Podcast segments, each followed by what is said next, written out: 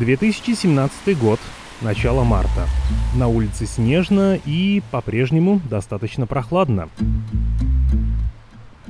Двое мужчин договорились встретиться на одной из улиц Хабаровска. Перед началом разговора они вытащили из своих телефонов сим-карты и батареи, боялись, что их беседу могут прослушать. По этой же причине они решили не сидеть в одном месте, а прогуляться по центральным улицам города.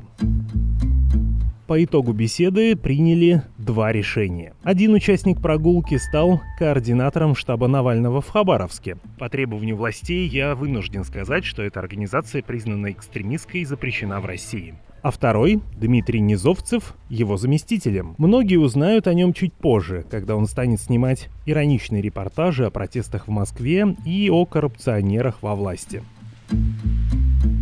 Потом было давление силовиков, вынужденная миграция и расхождение жизненных путей с бывшими коллегами-журналистами. Об этом мы и говорили с Дмитрием в новом выпуске этого подкаста. Послушайте некоторые его фразы и давайте начинать.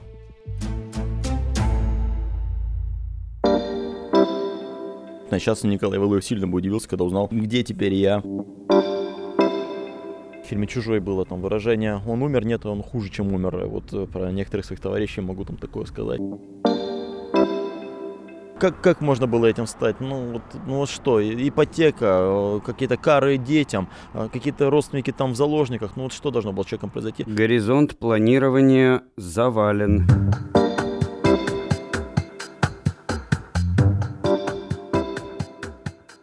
Еще раз привет, меня зовут Максим Поляков, этот подкаст делает команда 7 на 7. Здесь мы рассказываем о людях, которые после 24 февраля в широком смысле слова оказались не нужны России и российскому государству. Сначала о формальных вещах. Во-первых, в этом эпизоде снова будет слово Мы не можем произносить его по требованию властей. Идет, погибают люди, но говорить об этом нельзя. И второе. Поставьте этому выпуску 5 звезд в Apple подкастах и напишите там отзыв. На других платформах это тоже можно сделать. Это практически единственный способ, чтобы о подкасте узнало больше слушателей. И вернемся к Дмитрию Низовцеву. За три года в Москве он снял много репортажей. Ироничные, живые, яркие. Их запоминали зрители и обсуждали коллеги. Своеобразной расплатой за них стали иммиграция и уголовное дело – Некоторые его бывшие коллеги с Хабаровска устроились лучше в командах губернатора, сенатора или Единой России. Мы говорили с Дмитрием о том, куда приводят компромиссы. А беседа наша началась в небольшом кафе в одном из спальных районов Вильнюса. Это кафе, где, где... Кафе просто на районе кафе. Оно памятно мне тем, что вот за этим столиком сидели бабушки, половина из которых говорили на русском, половина на литовском. Некоторые из них ругались, но совершенно не замечали, говорят они по-русски или по-литовски. Здесь это нормально. Uh, do you speak English or Russian? Yeah. Uh, so may I get a latte, one latte, and uh, and I think maybe maybe croissant. Ты еще не начал учить э, литовский? Да, это грустнейшая история, что 4 месяца я его отучил. Э, вот, и он лег в моей голове там же, где лежит э, японский, французский, и какие еще языки учил в этой жизни, и латынь, собственно говоря. Вот из каждого языка по три слова-то и знаю. Ну, стыдно. Буду дальше изучать, пока как-то так себя.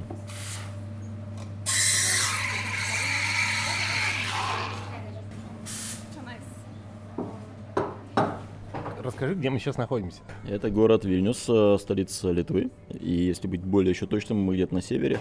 Райончик называется Жирмунай. А почему мы здесь? Потому что, как я отвечаю всем таксистам, э, если я вернусь в Россию, меня там ждет тюрьма. Вот, на таксистов это производит какое-то впечатление. Но когда я был в миграции, и, пытался им это сказать. Это не произвело никакого впечатления. На меня посмотрел миграционщик и сказал, и что? Вот, я ждал э, своего ВНЖ столько же, сколько ждали все остальные. Я живу здесь по ВНЖ. Из России Дмитрий уехал весной 2021 года. Сначала жил в Грузии, а потом, как и другие члены команды Навального, перебрался в Вильнюс. Здесь они запустили несколько успешных медиапродуктов. Например, YouTube-канал «Популярная политика». Спрашиваю Дмитрия о начале карьеры. Знаю, что первые шаги он делал в ГТРК «Дальневосточный» в Хабаровске. Ну, там была там ситуация такая, что нужно было в спортредакцию срочно человека. Там кто-то ушел в декрет, кто-то уволился, там кого-то не хватало. А тут я, который в интернете очень любил писать э, на местных спортивных форумах, на местных спортивных форумах, любил писать о спорте, там, о футболе. Меня заметили и, и позвали, и я тогда работал юристом, и сами те, кто меня звали, удивились, что я согласился. И, а я удивился, что меня зовут, потому что мне казалось, что те, кто журналисты любого уровня, в газете «Гудок» или там на ВГТРК, это небожители сплошь. У меня было там любой человек, который говорит, что журналист, я сразу такой, о, тут меня зовут быть журналистом в спортредакцию ГТРК. И вот я туда устраиваюсь, и действительно я обозревал там какие-то спортивные матчи. Дмитрий соглашался делать репортажи практически с любых спортивных событий. Футбол, карате, даже хоккей с мячом. Матчи по хоккею с мячом проходят на открытом воздухе. Обычно корреспондентам приходится стоять на льду или на трибунах. Но Дмитрия это не пугало. На одном из таких матчей он снял, по его же признанию, свой лучший стендап. Это фрагмент репортажа, во время которого журналист что-то говорит и делает в кадре. Помог ему в этом стендапе бывший боксер, депутат Госдумы и вице-президент Федерации хоккея с мячом России Николай Валуев, который практически случайно оказался на матче. Там реально мужики гоняют по льду э, мячик, на трибуне там человек 150, тут приходит туда Валуев. Понятно, что многие уже на лед не смотрели, все бежали к нему там брать у него автографы, но я сумел по-быстрому с ним договориться говорю, Николай, сейчас я скажу то, а вы скажете вот это. Он такой, без проблем. В итоге Валуев сказал только пять слов. Это матче своя атмосфера и э, сплошь подкованные болельщики. Даже если опоздал на финальный матч, состав пары всегда можно узнать у кого-нибудь из тех, кто стоит на бровке. Э, кто с кем играет? Скиф с клубом болельщиков. А, спасибо. Пожалуйста. У меня много в жизни было креативных стендапов, но конкретно вот этот, я считаю, лучшим в своей жизни 2012 или 2013 год. Вот так вот повезло, вот так было круто и весело. Так что, ну, конечно, сейчас Николай Валуев сильно бы удивился, когда узнал, где теперь я, потому что он там же, где и был, а я, а я вот он где. А ты сейчас как воспринимаешь этот период своей карьеры? Ну, я бы стыдился этого, если бы я что-то постыдно действительно делал в те годы, когда был на ГТРК, но я делал те вещи, которые сейчас мне стыдно. Мне стыдно за содержание каких-то моих репортажей, потому что как, каким бы я ни был, но я был все равно человек, который пришел с улицы, не имел какого-то образования, еще там только пробовал перо, и, конечно, страх любого журналиста, да, увидеть какие-то свои первые наброски, там, э, как говорит Юрий Дудь, хочу вернуться в 2003 год, прочитать свои заметки и убить себя там в 2003 году, когда я писал эти спортивные заметки в газете «Известия». Вот, так и мне хочется. Мне стыдно только за то, что, ну, тогда я был хуже, чем сейчас в профессиональном плане, а так не было чего такого адского, чтобы я, не знаю, там, делал какие-нибудь репортажи апология протеста или другую мерзость, так что я с благодарностью вспоминаю те времена, и я ценю, что я смог хорошее взять, то есть работа с хорошими редакторами, а они мне действительно были хорошие, вот, оно мне позволило чуть-чуть прокачаться, и я горжусь, что, ну, у меня такой кругозор э, человека, который не стесняется брать и от тех, и от других, да, есть там люди с гораздо более белыми пультами вокруг меня, которые там э, читали всегда правильные книжки, работали всегда в правильных местах. И с 2000, с 1 января 2000 года поняли, что Путин какой-то негодяй. Нет, у меня были противоречивые времена в жизни, но всем этим я горжусь и не был бы таким, как сейчас, если бы этого всего в моей жизни не было. С ГТРК Дмитрий ушел в 2014 -м. Во многом на это решение повлияла ситуация в Украине и аннексия Крыма. Я ушел где-то там в апреле, кажется, то есть там полтора месяца, два месяца я работал там в той, той компании, которая всеми своими силами говорила, что там с Украины это хорошо.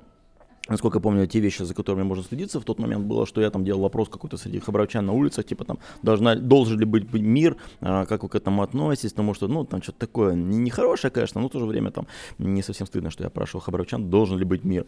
Попросил там начальство, окей, я это сделал. Но при этом у меня тоже был определенный Рубикон, э, мысленный, то есть когда я понял, что ну, что-то мне реально не, не, не по дороге с этой телекомпанией, когда э, я прочитал сидя в Ньюсруме, прочитал новость о том, что э, гастроли группы Океан Эльза в Хабаровск, они отменяются. Вот, я зачитываю эту новость, оглядываюсь своим коллегам, представляете, говорю, Океан Эльза к нам не приедет. А, а мне одна коллега говорит, так э, они же фашисты и бандеровцы, они предлагали убивать русских, они там э, хотят кого-то резать. И все остальные коллеги такие, ну да, ну да. И я понял, что, наверное, мне не особенно по дороге с этой телекомпанией. Еще три года Дмитрий отработал в краевой телекомпании «Губерния». То же время вместе с другом они решили делать ироничные ролики о разных событиях и местах в городе. В году 2016 э, просто я, опять же, шел по городу Хабаровску, и был, как это называется, шуточное шествие э, этих людей. Монстрация, да. Я шел по Хабаровску, и там была монстрация, это был май, кажется, 2016 или 2017 года, и я встретил своего товарища, который там снимал, и он пытался и снимать, и одновременно там что-то угорать микрофон. Я совершенно не сговариваясь подошел, говорю, а что ты делаешь, а ради чего, давай, а я тоже, и взял микрофон и тоже начал что-то там угарное говорить, и вот там то он там угорает, я его снимаю, то я угораю, и он то снимает. И в этом стиле мы сняли там видео про монстрацию, где-то там оно было выложено. Ну, там просто по угару. А потом э, он смонтирнул и такой говорит, черт, давай делать такое регулярно. И мы назвали проект телевидение, то есть тоже телевидение, только без э, Т. И э, мы снимали тут там какую-то конференцию татуировщиков, то мы там снимали э, в Хабаровске был флешмоб, люди там собирались несколько сотен, танцевали в латинские танцы, ставили рекорд, и мы это сняли, тоже там было угарное видео. То мы там снимали какой-то конкурс поэтов в городе Хабаровске, тоже там с угаром. И вот мы делали такие, вроде иронично, но вроде бы тоже какую-то фактуру мы рассказываем. И вот в такой концентрации небольшой юмора и небольшой Э, фактуры, мы это и делали. С вами очередной выпуск самого популярного в Хабаровске шоу «Елевидение» и Дмитрий Низовцев.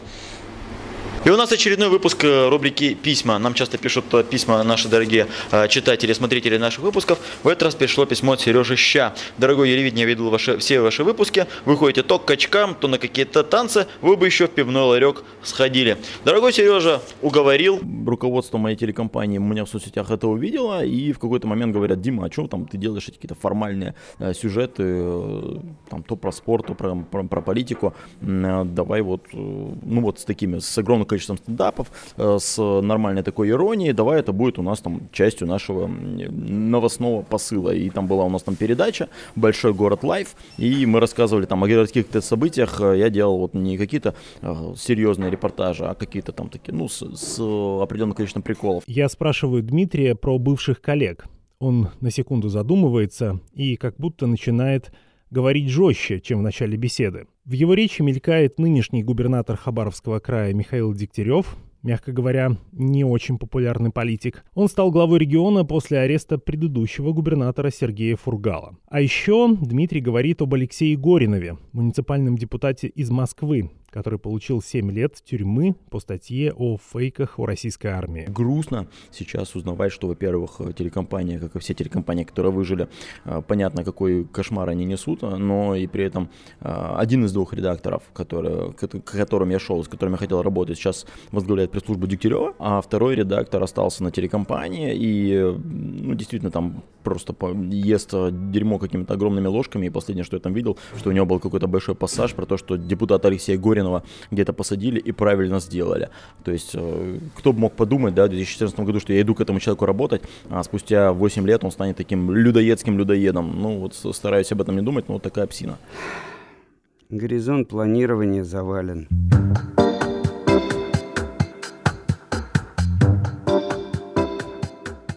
А в 2017-м Дмитрий ушел работать в штаб Навального в Хабаровске. Вынужден снова повторить, что эта организация признана экстремистской и запрещена в России. Через несколько месяцев Алексей Навальный объявил, что его команда будет делать новости. Дмитрий отправил резюме и полетел в Москву на пробы. Блин, ну это, конечно, ничем не кончится, меня, конечно, не возьмут, но на халяву в Москву съезжу.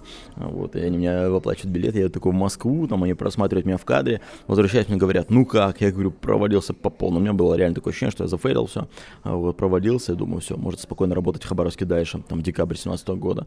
А буквально в последние дни года они пишут такие, Дмитрий, в январе мы ждем вас снова у нас в Москве, но уже на постоянку, давайте приезжайте и работайте. Вот, и я поехал в Москву и там работал с января 2018 года. Дмитрий вел новостные эфиры на канале «Навальный лайф», но просмотров было не так много. Проект быстро закрыли. Тогда он стал делать свои сюжеты, например, с большой пресс-конференции Владимира Путина, куда он просочился как журналист хабаровского медиа. Я уже тогда, ну, подгрузил, что думаю, ну, вот я в Москве, вот там у меня что-то не, не особенно получается, там что-то, ну, не было той ниши, которая сейчас. И тут это прямая линия Путина, я беру, пишу хабаровским друзьям, одному там СМИ, который который ныне уже закрыт, а можно я от вас попробую аккредитоваться на прямую линию? Они говорят, давай. Я пробую, аккредитуюсь, и, и меня реально там пропускают. И я пришел, э, я был на прямой линии, там я договорился с ребятами из отдела дизайна, чтобы они задизайнили мне прикольные таблички. На одной было написано там что-то про Пескова, э, там, откуда у него такие часы, а на другой было написано там что-то про Золотого, типа там, как вы терпите, что он у вас так ворует. Еще одно согласование нашего плакатика. Вот к нам подошли. Ну, вы развернете или я? Давайте. Вот наш плакат. Его смотрит специальный человек. И смотрит наш второй плакат.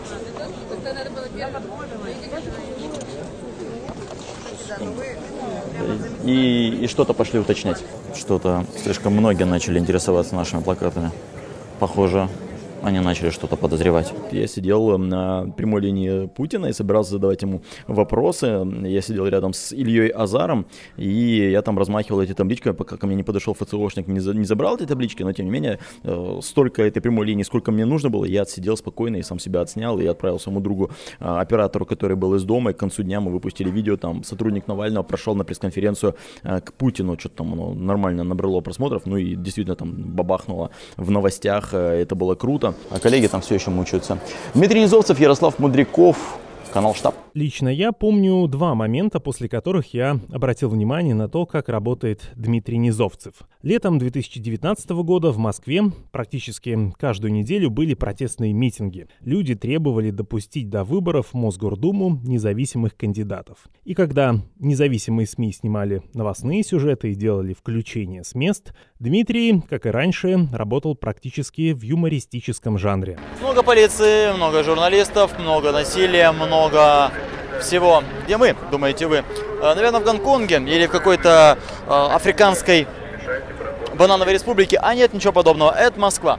Типичная картинка. Люди, не люди, оттесняют людей. Я помню, как долго смеялся во время просмотра одного из таких видео, а потом на эти сюжеты обратили внимание Ксения Ларина и Ирина Петровская, ведущие программы «Человек из телевизора» на радиостанции «Эхо Москвы». Найти запись этой программы мне не удалось. После закрытия «Эхо» сайт радиостанции был удален, но я запомнил, что ведущие сказали Дмитрию очень много добрых слов. Уровень моего респекта программе «Человек из телевизора» был очень высокий. Я читал колонки Ирины Евгеньевны Петровской, когда она еще писала их в «Известиях», то есть для меня она была огромнейший авторитет. Я там, по-моему, подписался на, на Facebook Фейсбуке, и на, на Ларину тоже. А потом, когда вот это вот все случилось, и какое-то признание пришло, для меня было очень круто, что там они добавили меня в друзья на Фейсбуке. То есть я очень, я был в таком восторге, когда они первый раз меня упомянули в своей передаче, там, чуть меньше второй раз, чуть меньше третий, но все равно я все безумно, для меня это важно было, что они меня там упомянули в программе «Человек из телевизора». Вау! Летом 2020 года в Хабаровске задержали губернатора Сергея Фургала. Того самого, который во втором туре выборов победил единоросса и за короткое время стал очень популярным в регионе. После его ареста на улицы города стали выходить десятки тысяч людей. Дмитрию предложили полететь в Хабаровск сразу трое коллег. Алексей Навальный, Леонид Волков и Иван Жданов. Я там был в восторге от того, что в Хабаровске происходит, но сам я в Москве не раз там типа, от Алексея приходит сообщение там, а что ты еще в Москве? Потом раз от Леонида приходит, я такой, да-да-да, надо сейчас это командировку, надо ехать, спасибо, Алексей, все, там, договариваюсь командировку. Леонид пишет, пишет, а что ты еще в этом, в Москве? Я говорю, блин, Леонид, мне уже написал. Вот, а, я такой, да-да-да, там уже там оформляем командировку, и такой Жданов пишет, а что ты в Москве? Блин, да что ж такое? Вот, и да, мы поехали в Хабаровск, и это было занятное ощущение, что я командировался в родной к себе город, и в 2020 году я был таким э, амбассадором хабаровских протестов. Почему вы жмете мне руку? Ну, я вас знаю. Потому Лицо, что мы кто? Вы Навальный. Да, я, я он. Так вот, э, люди здесь радуются не только мне, Навальному, а, но и а, Сергею Фургалу, точнее, лозунгом в защиту Сергея Фургала. Они здесь идут на ура. Это самые популярные лозунги сегодня, кроме как э, «Я, мы, Сергей Фургал», это еще и «Свобода встает на Востоке» и «Единая Россия» вон с Дальнего Востока. После одного из таких митингов неизвестные избили Дмитрия. Они поджидали его около подъезда дома. У меня мой друг, с которым мы вместе делали трансляцию, он довез меня почти что до дома. Вот, я вышел из этой из машины и э, когда шел, еще там заметил, какой-то чел стоял. И я думаю, что, блин, наверное, такие вот как раз и избивают. Ну, то есть там закрытое лицо, какой-то там спортивный костюмчик, оглядывается там воровато. Я дошел до дома и э, попытался ключом открыть домофон.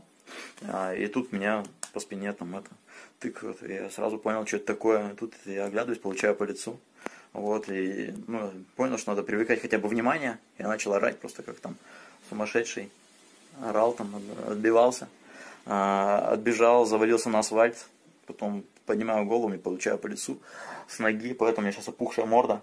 Травмы быстро зажили, Дмитрий вернулся в Москву. А потом Алексея Навального отравили. Он лечился в Германии, прилетел обратно в Россию и практически сразу его задержали. Соратники политика призвали людей выйти на улицу. И вышли десятки тысяч. Полиция и Росгвардия жестко задерживала людей, и через какое-то время стало понятно, что угрозы для команды Навального кратно возросли. В какой момент э, ты понял, что тебе нужно уезжать из России? Ну, это был апрельский день 2021 года. Мне повезло, кстати, что я поехал в Хабаровск в апреле 2021 года. У меня был отпуск, и у меня день рождения в апреле. И я поехал в Хабаровск, чтобы там с мамой встретить, с друзьями его. И, и приехал туда, и тут реально суд, э, ну, озверело российское государство после огромных навальновских митингов январских. А, российское государство озверело, и к марту, к апрелю они придумали, что делать, и они признали а, штабы Навального экстремистской структурой и ФБК тоже. И стало ясно, что долго оставаться в России нельзя. И я посвящался с начальством, и стало ясно, что мне надо переезжать. А, поэтому, да, я сначала поехал в Грузию, потом а, в Вильнюс. Ну, хорошо, что я просто... В чем удача? Удача в том, что я, по крайней мере, последний раз успел Хабаровск увидеть. То есть я был в Хабаровске, когда принял это решение, что сейчас доеду до Москвы, соберу какие-то вещи и, и, и рвану. То есть у меня там неделя, там, может, есть на то, чтобы там собрать все мои пожитки. Вот, и, и все, и уехать. Ну, хорошо, что вот город увидел последний раз, и непонятно в этой жизни, увижу я его когда еще или нет. Два примера, которые набили оскомину, наверное, друзья, как я переживаю расставание. Первый пример, что я до сих пор не удаляю с телефона какие-то приложения для московского сервиса, там, э, велопрокат, э, Яндекс Метро, еще некоторые. Не удаляю с телефона. Ну, такое подсознательное желание вернуться в Россию. И второй пример, что когда я взлетал Э, на самолете я себе принципиально поставил мелодию в наушниках эм, группы Каста «Не забывай свои корни». То есть для меня это был действительно важный такой разрыв э, и драматичный, как, как в этой самой преснопамятной песне. Я очень скучаю по России. Я завидую или не завидую, но я не, не такой, как некоторые мои 20-летние здешние друзья, которые там просто переехали в другую страну, теперь платят арендную плату не в рублях, а в долларах, там поменяли э, симку, чуть-чуть там изучают язык или не изучают язык, но живут по-другому. Я все-таки надеюсь, что вернусь, я надеюсь, что поживу еще в родном городе, я там как-то соизмеряю, какие варианты для меня будут, а, когда при, при, придут к власти нормальные люди, а, чем я буду делать и что, чем я буду заниматься, в каком городе жить. Ну, я для себя, например, там уже выбираю, что я, скорее всего, буду в Хабаровске жить. Я там надеюсь, что там буду наездами ездить в Москву. Я, я люблю и Москву, и Хабаровск, но, наверное, там ПМЖ у меня будет какой-то в Хабаровске, а в Москву я буду э, заезжать там на месяц, на два, э, тоже потому что очень классный город, и, э, и я тоскую по нему. Вильнюсу большой респект, Вильнюс классный, но я вспоминаю московские улочки, я до сих пор могу в Яндекс каких-то панорамах э, открыть виды по Москве и там э, виртуально проехаться от Таганки до, э, не знаю, парка Зарядье или в Хабаровске. Э, тоже у меня есть там телеграм-канал, на который я подписан, который публикуются классные фотографии города. Я там смотрю и такой, ну, играю с собой в такую игру. Это улица там Тургенева, а это улица там Толстого. Вот, я такой там, такой проверяю, помню я еще город или нет. Узнаю я там город по какой-то там домику или какой-то вывеске, но вот пока узнаю. И стараюсь не терять эти корни, не разрывать и может, это неправильно, но тем не менее живу так и с надеждой в Россию вернуться. Ты говоришь сейчас как корреспондент, как будто в кадре такой стендап зачитываешь. Надеюсь, вернуться. Как, как э, говорил один мой товарищ, говорит, Дима, перед тобой мысленная камера когда-нибудь выключается? То есть я всегда, когда начинаю говорить публично или там просто говорю на публику больше одного человека, у меня действительно начинается такой вот посыл, как будто держу перед собой микрофон. Тоже не знаю, хорошо это или плохо, но вот держу себя в таком профессиональном тонусе. Я в последнее время очень много думаю о том, что большое количество людей, которые уехало из России э, за последние месяцы, они оказались в ситуации, когда они хотят что-то делать хорошее, не знаю, работать в Хабаровске на благо жителей Хабаровска или Сыктывкара, например. Mm-hmm. Государство им говорит, нет-нет-нет, ну, останешься, пойдешь в тюрьму, не знаю, заплатишь штраф. Государство в нынешнем виде говорит, вы нам не нужны, И понимаешь, такая штука, что я понимаю, что я не нужен там государству. Ну, оно, с другой стороны, не, не нужно мне. Вот им не нужны честные, не знаю, журналисты, им не нужны честные какие-то там, не знаю, политологи, политики, им не нужны э, хозяйственники, которые не будут воровать. Ну, ну окей, мы никуда не деваемся, да, время работает против нас, но в 10 раз хуже работает против них. Они все там рут, они все там, они проигрывают войну с Украиной, они мечутся и спиваются, судя по тому, что мы от них видим. Они проиграют, они уступят, они деградируют, они сожрут в конце концов себя, и мы это тоже видим. Ну а дальше действовать будем мы, как э, гласит известная строчка. Вернемся, будем работать э, и покажем вам. Это мой самый худший ответ на всех, из всех этих вопросов, но я не знал, как это темнее. По-моему, ты последней шуткой все, ну, как бы выправил, все вырулил. Да-да-да, ну вот. Умнее, умнее не скажу, простите. Слушайте кого-нибудь другую. Котеночкина послушайте, она умнее отвечала на вопросы, чем я. Елена Котеночкина, бывшая глава Красносельского округа округа Москвы, героиня предыдущего выпуска подкаста. Она рассказала о том, что хочет быть домохозяйкой, но по-прежнему продолжает бороться за демократические перемены. На этих словах мы допили кофе и вышли с Дмитрием на улицу. Э, по-хитрому двигаемся в сторону бадминтона, потому что это мое здесь стало внезапно хобби в Вильнюсе.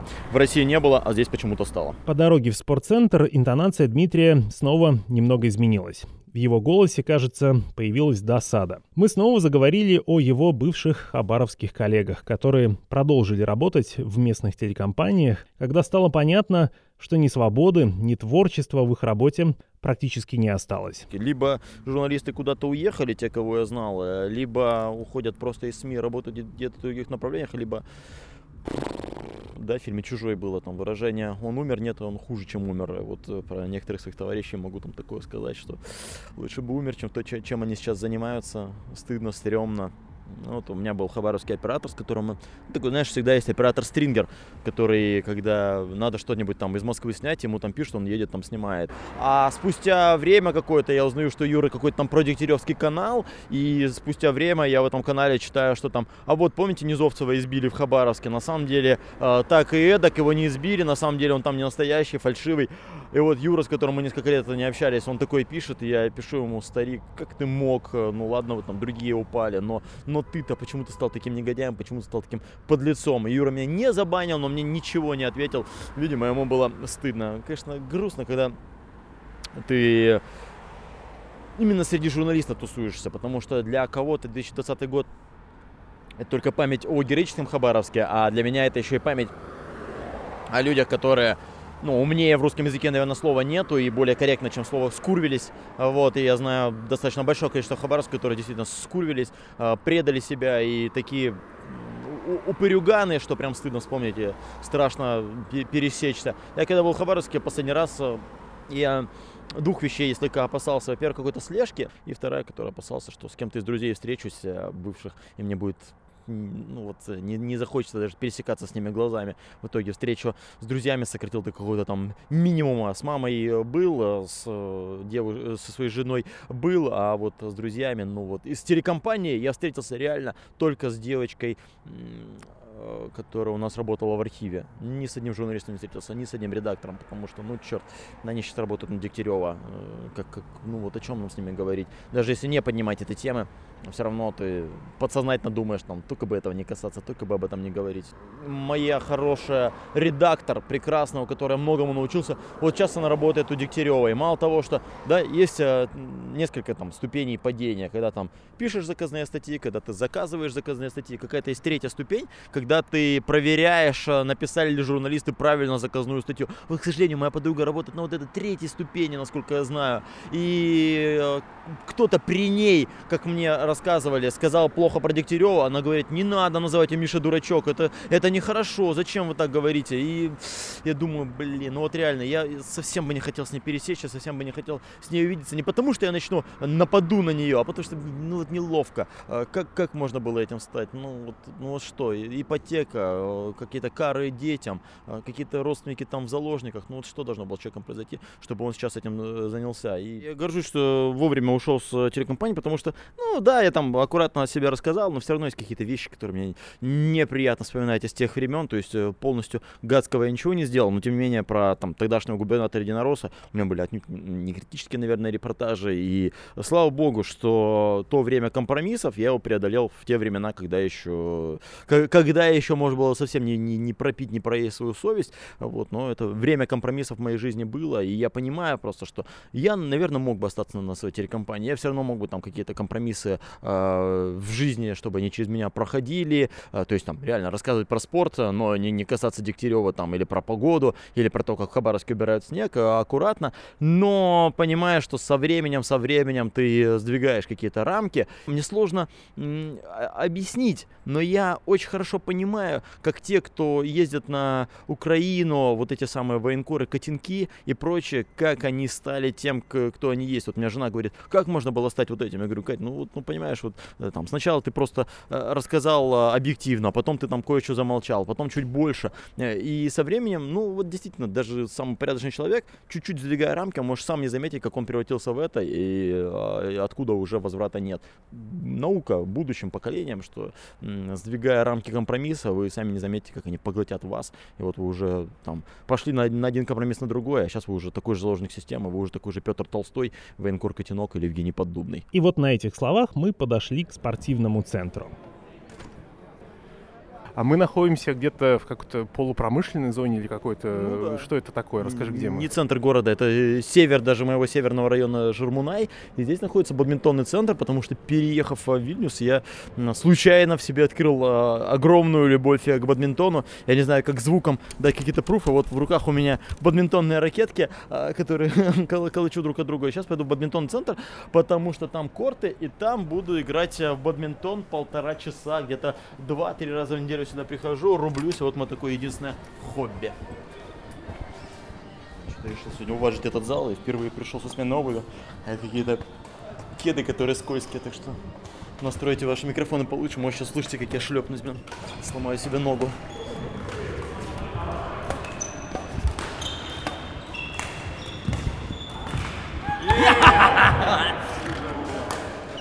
Э, как игра?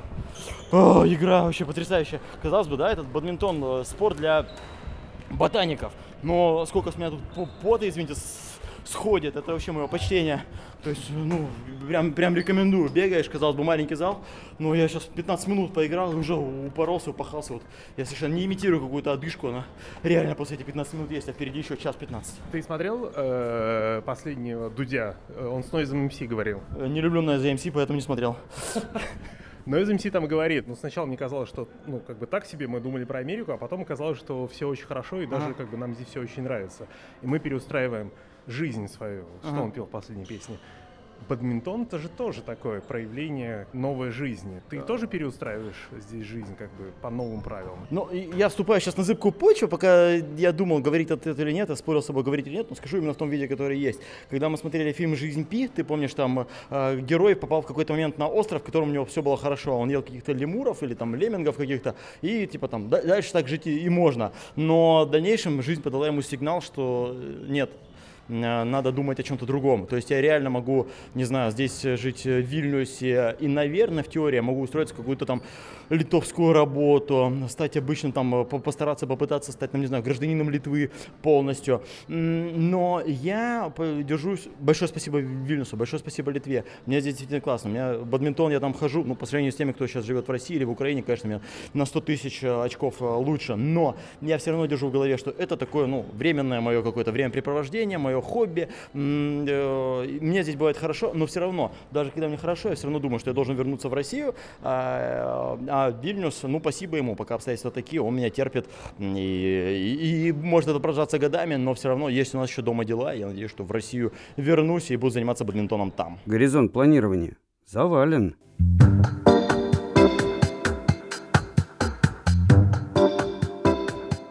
Это был шестой выпуск подкаста «Горизонт планирования завален», который подготовила команда 7 на 7. Больше материалов и героя этого выпуска можно найти в нашем телеграм-канале, который так и называется «Горизонт планирования завален». Настоятельно рекомендую. Ну а следующий выпуск выйдет через две недели. Ждать осталось недолго. Пока.